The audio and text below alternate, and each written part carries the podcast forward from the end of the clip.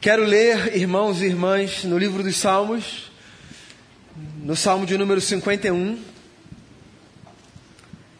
uma canção que foi composta pelo rei Davi, também conhecido como Homem Segundo o Coração de Deus. Um salmo de confissão, tal qual o salmo que inspirou a canção que a gente acabou de ouvir. Diz assim o texto do Salmo 51. Tem misericórdia de mim, ó Deus, por teu amor, por tua grande compaixão. Apaga as minhas transgressões. Lava-me de toda a minha culpa e purifica-me do meu pecado. Pois eu mesmo reconheço as minhas transgressões e o meu pecado sempre me persegue. Contra ti, só contra ti pequei e fiz o que tu reprovas de modo que justa é a tua sentença, e tens razão em condenar-me. Sei que sou pecador desde que nasci, sim, desde que me concebeu minha mãe.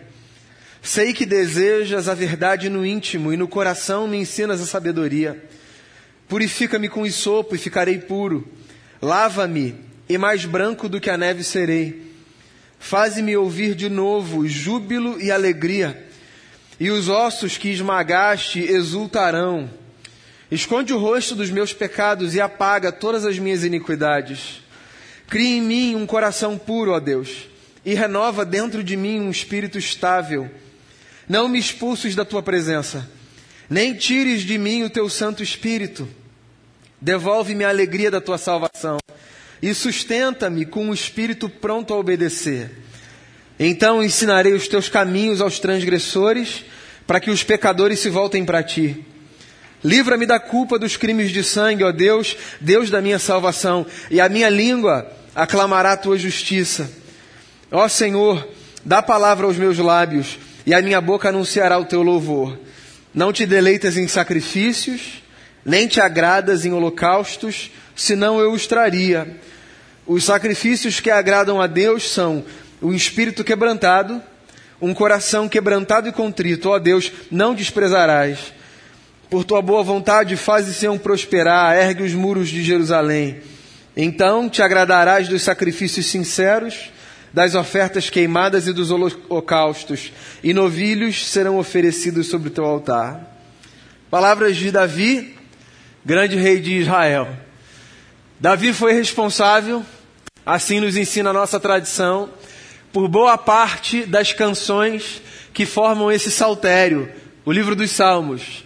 Aqui a gente tem um compilado de canções, algumas entoadas publicamente, coletivamente, outras eu imagino canções privadas, particulares, de momentos íntimos e muito sensíveis, mas que a partir de um determinado ponto da história foram transformadas em orações públicas. Essa canção do Salmo 51, eu penso, talvez seja uma canção desse último grupo que eu mencionei, das orações privadas, particulares, íntimas, mas que em algum momento ganham uma visibilidade pública. Uma canção da qual a gente se serve não para acusar o homem que a compôs de um pecado que cometeu, mas para que ela nos sirva como norte para a nossa vida para que a gente não incorra nas mesmas falhas, nos mesmos pecados. Existem temas que são muito sensíveis de serem tratados. Eles nos desconcertam, nos expõem.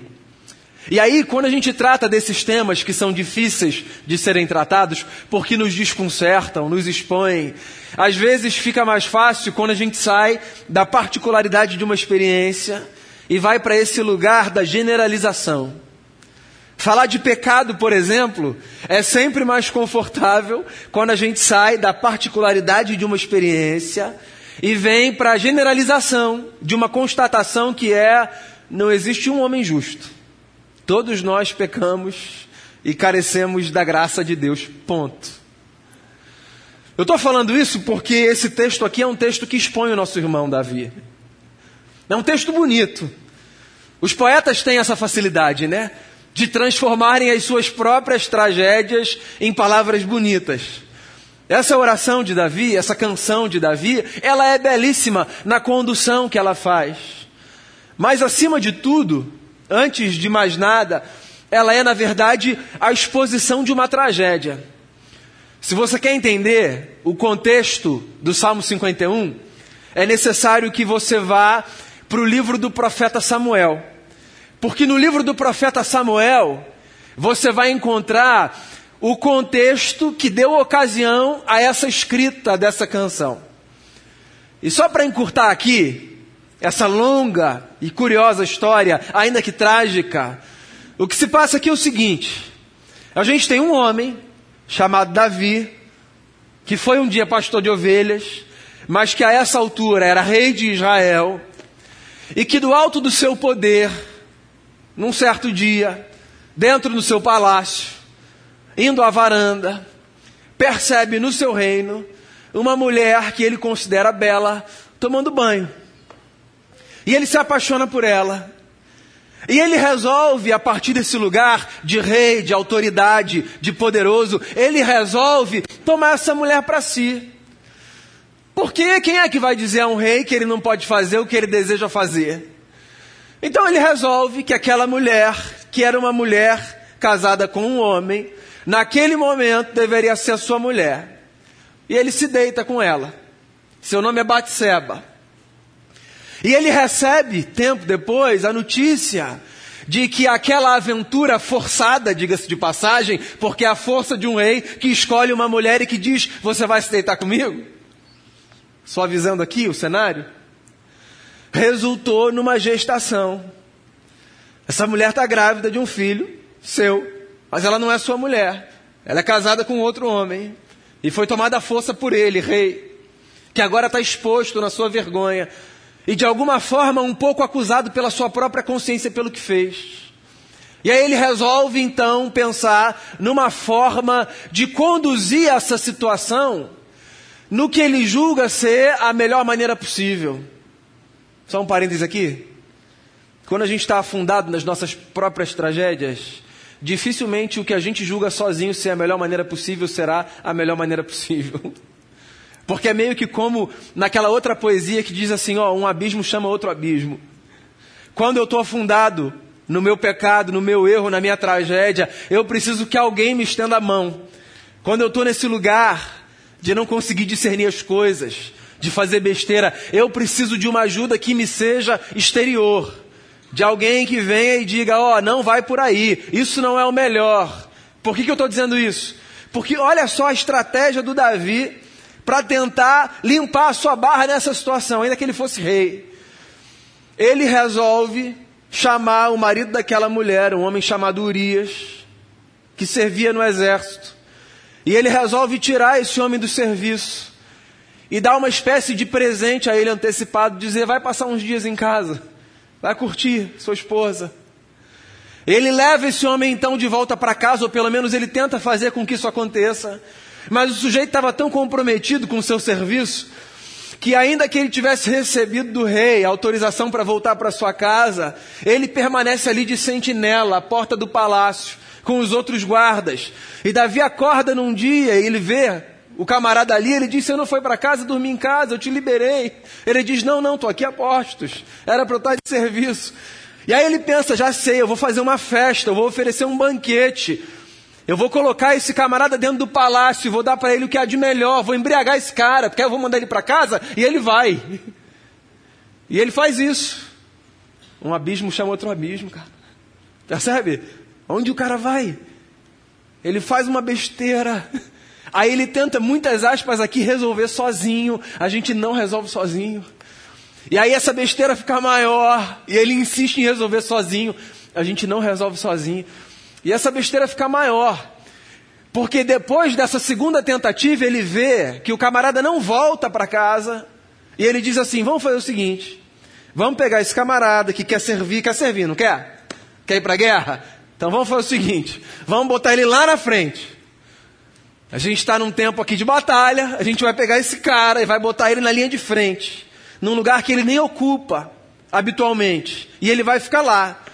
Porque aí a chance desse camarada perder a vida em batalha, pela honra do reino, é maior. Um abismo chama outro abismo. E ele faz isso.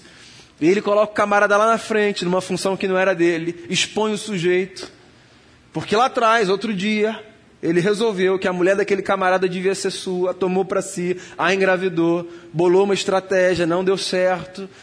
Encurtando a história, o cara morre. Foi lá para frente, não estava habituado. Primeiro conflito, morreu. Morreu por causa da tragédia provocada por um camarada que não resistiu ao seu próprio desejo. Que loucura, né? Aí ele está lá vivendo como se nada tivesse acontecido, sabe? Governando o povo, seguindo os seus dias, cumprindo os seus ritos. Isso é um perigo, né? Olha só, quando a gente erra, a gente não resolve os nossos erros, e a gente acha que as coisas estão bem, só porque a gente não está lidando imediatamente com as consequências dos nossos erros. Isso é um perigo, isso é um engodo. Fingir que os nossos erros foram reparados, resolvidos, consertados, não faz com que eles de fato sejam. Então, se há coisas que precisam ser resolvidas, resolve essas coisas, resolva, perdão, essas coisas. Se há dilemas que precisam ser enfrentados, enfrente esses dilemas. Porque o Davi está lá como rei, com um problema, muitas aspas aqui, resolvido, trágico que tivesse sido, na cabeça dele, resolvido. Camarada morreu em batalha. Até que um dia chegou um profeta, chamado Natã, diante de Davi. E esse profeta, com toda a sensibilidade e pedagogia, assim, de um profeta, resolve contar para o rei Davi uma história. E ele diz assim: Majestade, vou contar uma história aqui para o senhor. Numa cidade, viviam dois homens. Um homem muito rico, que tinha muito gado, muitas ovelhas, e tinha um outro homem nessa cidade que era muito pobre. Ele tinha uma ovelha só, que inclusive ele cuidava como seu pet. Vai lá ver o texto, não está essa palavra, mas é mais ou menos assim. Cuidava com carinho, alimentava. E só tinha essa ovelhinha. E aí esse camarada rico, que tinha muito gado, muitas ovelhas, ele resolveu receber estrangeiros e preparar um banquete para os estrangeiros que passavam pela cidade. E ao invés de tomar uma ovelha do seu rebanho, grande que era, ele pegou a única ovelha que o outro homem pobre tinha. E ele a sacrificou para servi-la aos visitantes. E aí o texto diz que quando o rei Davi ouve essa história, ele diz assim, ó, esse cara tem que morrer. Porque é fácil a gente julgar a história quando ela é abstrata, né? Ou quando ela é a história do outro, hipoteticamente. Esse cara tem que morrer, esse cara é um louco, cara. O que esse cara cometeu não se faz. Como é que esse cara faz isso? E olha, Natan é um profeta comprometido com Deus mesmo, né? Porque ele está diante do rei. Contar a história é fácil. E a parte de dizer, majestade, o camarada é o senhor, com toda licença, tá? O cara estava ali. Ô rei, com todo respeito, esse cara é o senhor.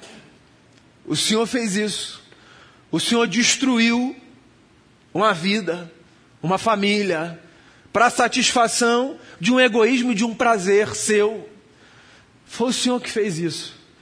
E aí, esse confronto do profeta, que chega diante do rei, o acusando pelo seu pecado, não como quem acusa para dizer, olha, você é miserável, porque essa acusação de pecado, ela não é uma acusação que deve é, caber, sabe, nas nossas relações. Essa acusação de, olha, você é pecador, essa acusação ela não tem na minha leitura amparo na ética do Evangelho.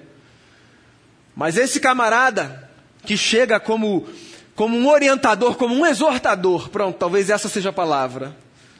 O Natan, ele cumpre um papel na vida do Davi. De chamar o Davi para um lugar pelo qual todos nós precisamos passar. O lugar do arrependimento. O Salmo 51 nasce após esse confronto. Quando Davi, que se julgava todo-poderoso e que viu um abismo chamar outro abismo na sua vida, foi confrontado pelo seu próprio pecado, ele escreveu essa canção. o Salmo 51. Ela é a resposta de uma alma aflita que percebe que o que fez não é justo diante de Deus e diante dos homens.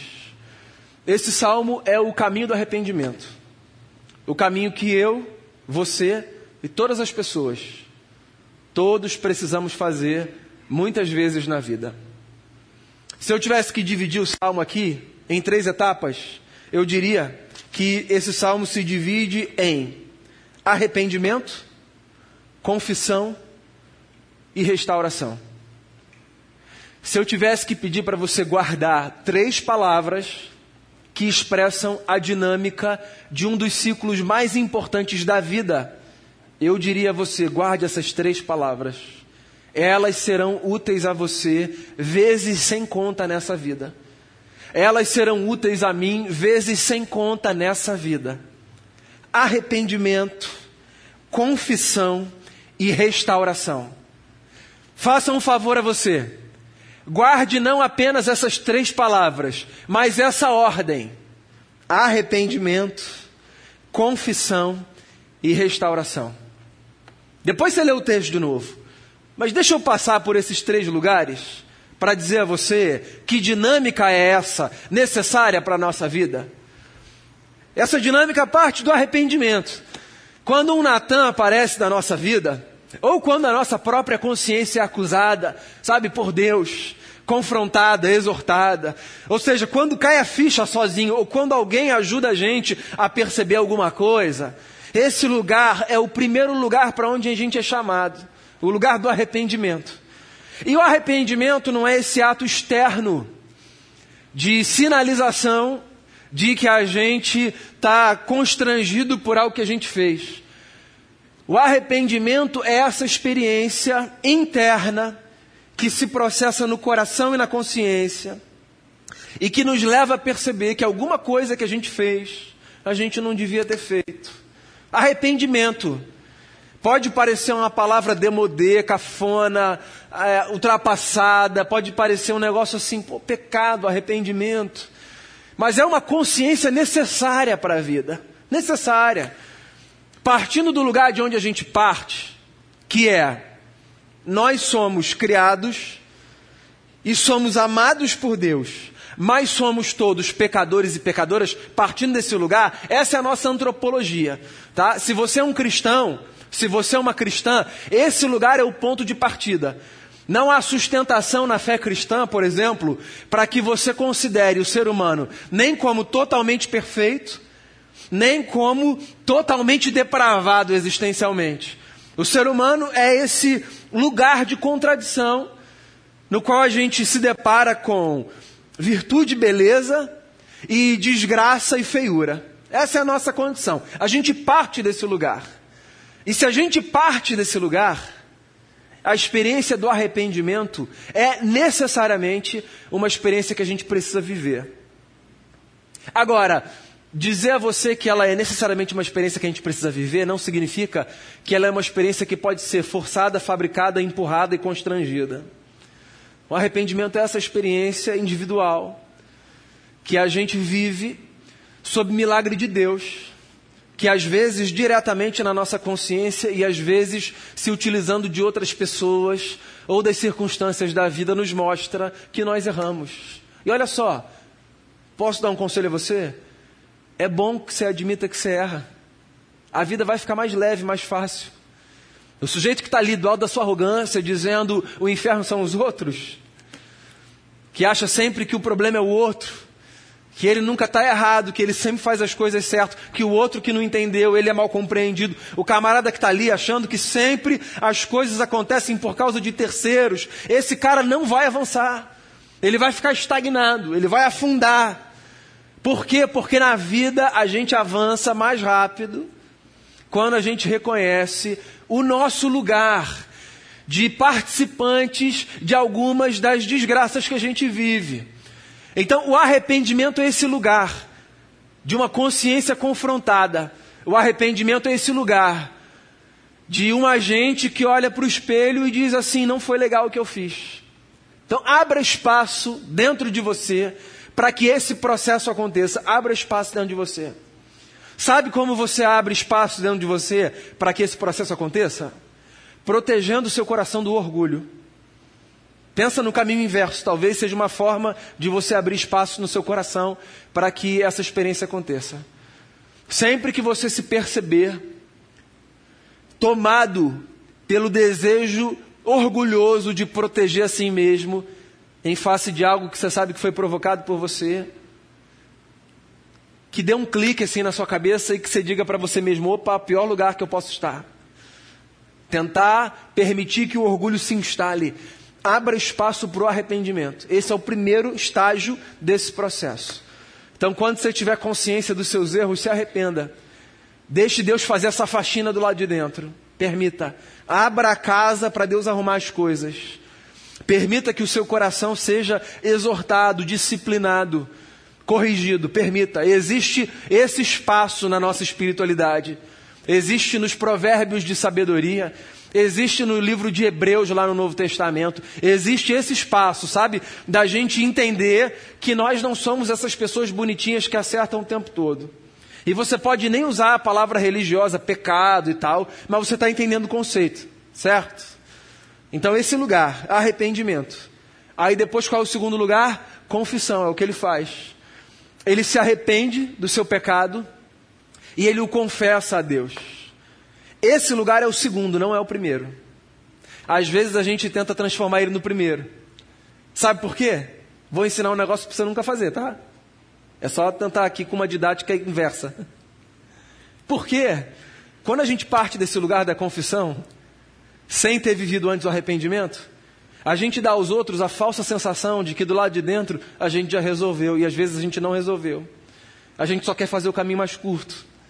Quer confessar e achar que por causa da confissão está tudo bem. E assim, nessa dinâmica, pô, não vou gastar muito tempo aqui que o culto já está avançando. Você sabe, né? Não dá. Falar para Deus, ah, perdão, Senhor, sem ter vivido arrependimento, funciona. Não rola. Agora, nessa dinâmica aqui é uma tragédia. Sabe por quê? Porque a gente reincide no erro contra outra pessoa quando a gente diz para a pessoa assim, ó, pô, perdão, estou super arrependido, queria confessar aqui o que eu fiz, só que a gente não passou pelo processo interno de discernir o que a gente fez, de perceber que aquilo foi ruim, de reconhecer que não foi legal. A gente foi só para esse passo aqui externo, da robotização, sabe? De um rito, que a gente olha e diz assim, pô, Damião, desculpa, cara, aquilo que eu fiz com você não foi legal. Mas assim, eu não estou nem aí porque eu fiz com ele, eu estou só falando só para colocar um pano quente, sabe, em cima. Esse é o segundo passo, não é o primeiro. É o segundo, confissão. Ele não é mais importante do que o primeiro, porque é o primeiro que gera ele, mas ele é muito importante. Porque não adianta eu chegar e cometer um erro ou um pecado, se você quiser usar a palavra, e me acertar com Deus ou com a minha consciência, e se esse pecado for cometido contra uma outra pessoa, se eu vacilei com outra pessoa, não adianta eu chegar e dizer assim, Senhor, me perdoa aqui, tá? E não falar com essa outra pessoa, amigo, me perdoa. Porque eu preciso resolver aqui, ó, nessa dimensão. E como eu resolvo nessa dimensão? Verbalizando, colocando para fora. A palavra religiosa é confessando. Então a prática da confissão, debaixo de sabedoria, debaixo de discernimento, ela é uma prática necessária. O Davi está aqui confessando. Ah, Deus conhece o coração, eu sei, mas a gente precisa falar. Deus conhece o que a gente sente, eu sei, mas a gente precisa falar. Sabe por que a gente precisa falar? Porque a gente precisa se escutar. É. Não é só porque Deus precisa ouvir. Deus conhece a palavra antes que ela chegue na nossa boca. Não é o que diz a canção? Então eu não preciso falar alto para Deus ouvir. Aí a galera cria uma teologia assim que eu, eu nem, nem vou me aventurar para não confundir a sua cabeça. O pessoal cria umas explicações, a gente precisa falar, porque no mundo espiritual. Não, não, não, para. A gente precisa falar que a gente precisa se ouvir. A gente precisa lidar com o peso da nossa palavra. Porque uma coisa é o que eu penso, outra coisa é o que eu digo. Verbalizar faz com que a gente se comprometa num outro grau. Dizer, dizer coisas, colocar para fora, desentala, mostra para os outros que a gente está ali se comprometendo. Porque se eu erro diante de alguém eu falo assim, ó, me perdoa, eu não quero mais fazer isso, eu estou me comprometendo diante daquela pessoa. A confissão, ela é um processo importante. Então, olha só, arrependimento, confissão, e aí vem o terceiro momento, que é restauração. que é uma coisa maravilhosa, que é um capítulo inescapável dessa dinâmica. Porque quando a gente se arrepende diante de Deus, quando a gente confessa a Deus, necessariamente a gente encontra restauração da parte de Deus. Porque o que a palavra diz é que Deus é rico em misericórdia e ama perdoar. O que a palavra diz é que esse Deus que nos faz perceber a força do nosso pecado, ou seja, que não passa pano para o nosso erro, não faz vista grossa. Deus faz com que a gente lide com a intensidade das nossas falhas. Ele não faz isso para esmagar a cana quebrada, para apagar o pavio que fumega, usando aqui as palavras do profeta. Não. Deus faz isso com um propósito: restaurar a gente. Então a confissão e o arrependimento são importantes porque a gente só chega na restauração quando a gente passa por esses elementos. E aí sabe o que acontece na prática? Tem um monte de gente querendo ser restaurada na vida, restaurada nas emoções, restaurada nos relacionamentos, sem passar pelo arrependimento verdadeiro e pela confissão que precisa acontecer. E para usar aqui uma metáfora, que eu usei alguma semana no Conheça Sua Bíblia, a gente está estudando Jonas, né? Esse camarada que está aqui querendo ser restaurado, sem passar pelo arrependimento e pela confissão, ele é como sujeito que cai num poço e ele se segura no meio, ele não quer cair mais fundo. Só que para ele voltar, ele tem que deixar bater lá embaixo. Então, se você já está no poço, para de tentar se segurar ali no meio do caminho. Deixa, para de tentar defender, para de tentar esconder, para de dizer é só até aqui, não tem mais nada para baixo não, e tem oito quilômetros para baixo. Vai, bate lá embaixo, amigo, para você poder voltar. Porque a restauração não vai acontecer se a gente não passar por esses outros processos. Se a gente ficar tentando se segurar ali, fingir que está tudo bem. Fica tranquilo. Deus não está aqui para punir ninguém, não. Tem gente que não consegue entender esse negócio, né? Mas eu queria defender essa tese. Deus não está aqui para punir ninguém. Inclusive, deixa eu fazer uma propaganda para você. Chega aí segunda-feira. Jonas é interessantíssimo. É. Amanhã vai ser o capítulo 3. Semana que vem vai ser o capítulo 4, se Deus permitir. Capítulo 4 de Jonas. Vou antecipar aqui com o spoiler que eu já antecipei semana passada, né? O capítulo 4 de Jonas é, é assustador. Porque é o Jonas, depois que uma cidade inteira se converte, dizendo assim: Ó, eu sabia que isso ia acontecer, Senhor. Sabia. Foi por isso que eu disse ao Senhor lá atrás que era para eu ter ido para outro lugar e não para Nínive. Eu sabia. Olha, o Jonas é profeta, hein? O Jonas é crente, tá? Eu sabia que o Senhor ia perdoar o povo da cidade de Nínive. Eu sabia que o Senhor ia agir com misericórdia. Eu sabia que o Senhor ia ser compassivo. O Jonas está indignado por causa do amor de Deus. Porque sabe o que o Jonas quer? O Jonas quer a gente condenada, inferno. O Jonas quer é gente indo para um lugar assim de, de danação, de perdição, de pagar. Essa lógica, que com todo respeito, é antagônica à lógica do Evangelho. Porque a lógica do Evangelho é de um Deus que assume o nosso lugar na cruz e que dramatiza da forma mais vil possível essa experiência da morte vergonhosa para sacudir a nossa consciência e nos levar para esse lugar aqui, ó, do arrependimento, para que depois a gente venha para esse lugar da confissão, para que a gente então encontre o lugar da restauração. O Davi está aqui no Salmo 51 dizendo: Senhor, me devolve a alegria, me restaura, me devolve a alegria da salvação. Restaura a minha vida, Jesus. Restaura minha vida. Mas ele passou por esses lugares, né? É por isso que no final do salmo ele começa a jubilar, a clamar de alegria, dizendo: Senhor, o Senhor é maravilhoso. O Senhor não quer sacrifício, não. O Senhor não quer holocausto. O Senhor não quer que a gente mate animal. O Senhor não quer o rito. O Senhor quer o coração quebrantado. Eu entendi, Senhor, é o que o Davi está dizendo. Eu entendi o que o Senhor quer. O Senhor quer que nessa vida onde eu erro, eu venha para esse lugar de desconforto. Eu assuma essa responsabilidade da confissão. E eu me depare com essa experiência maravilhosa da restauração.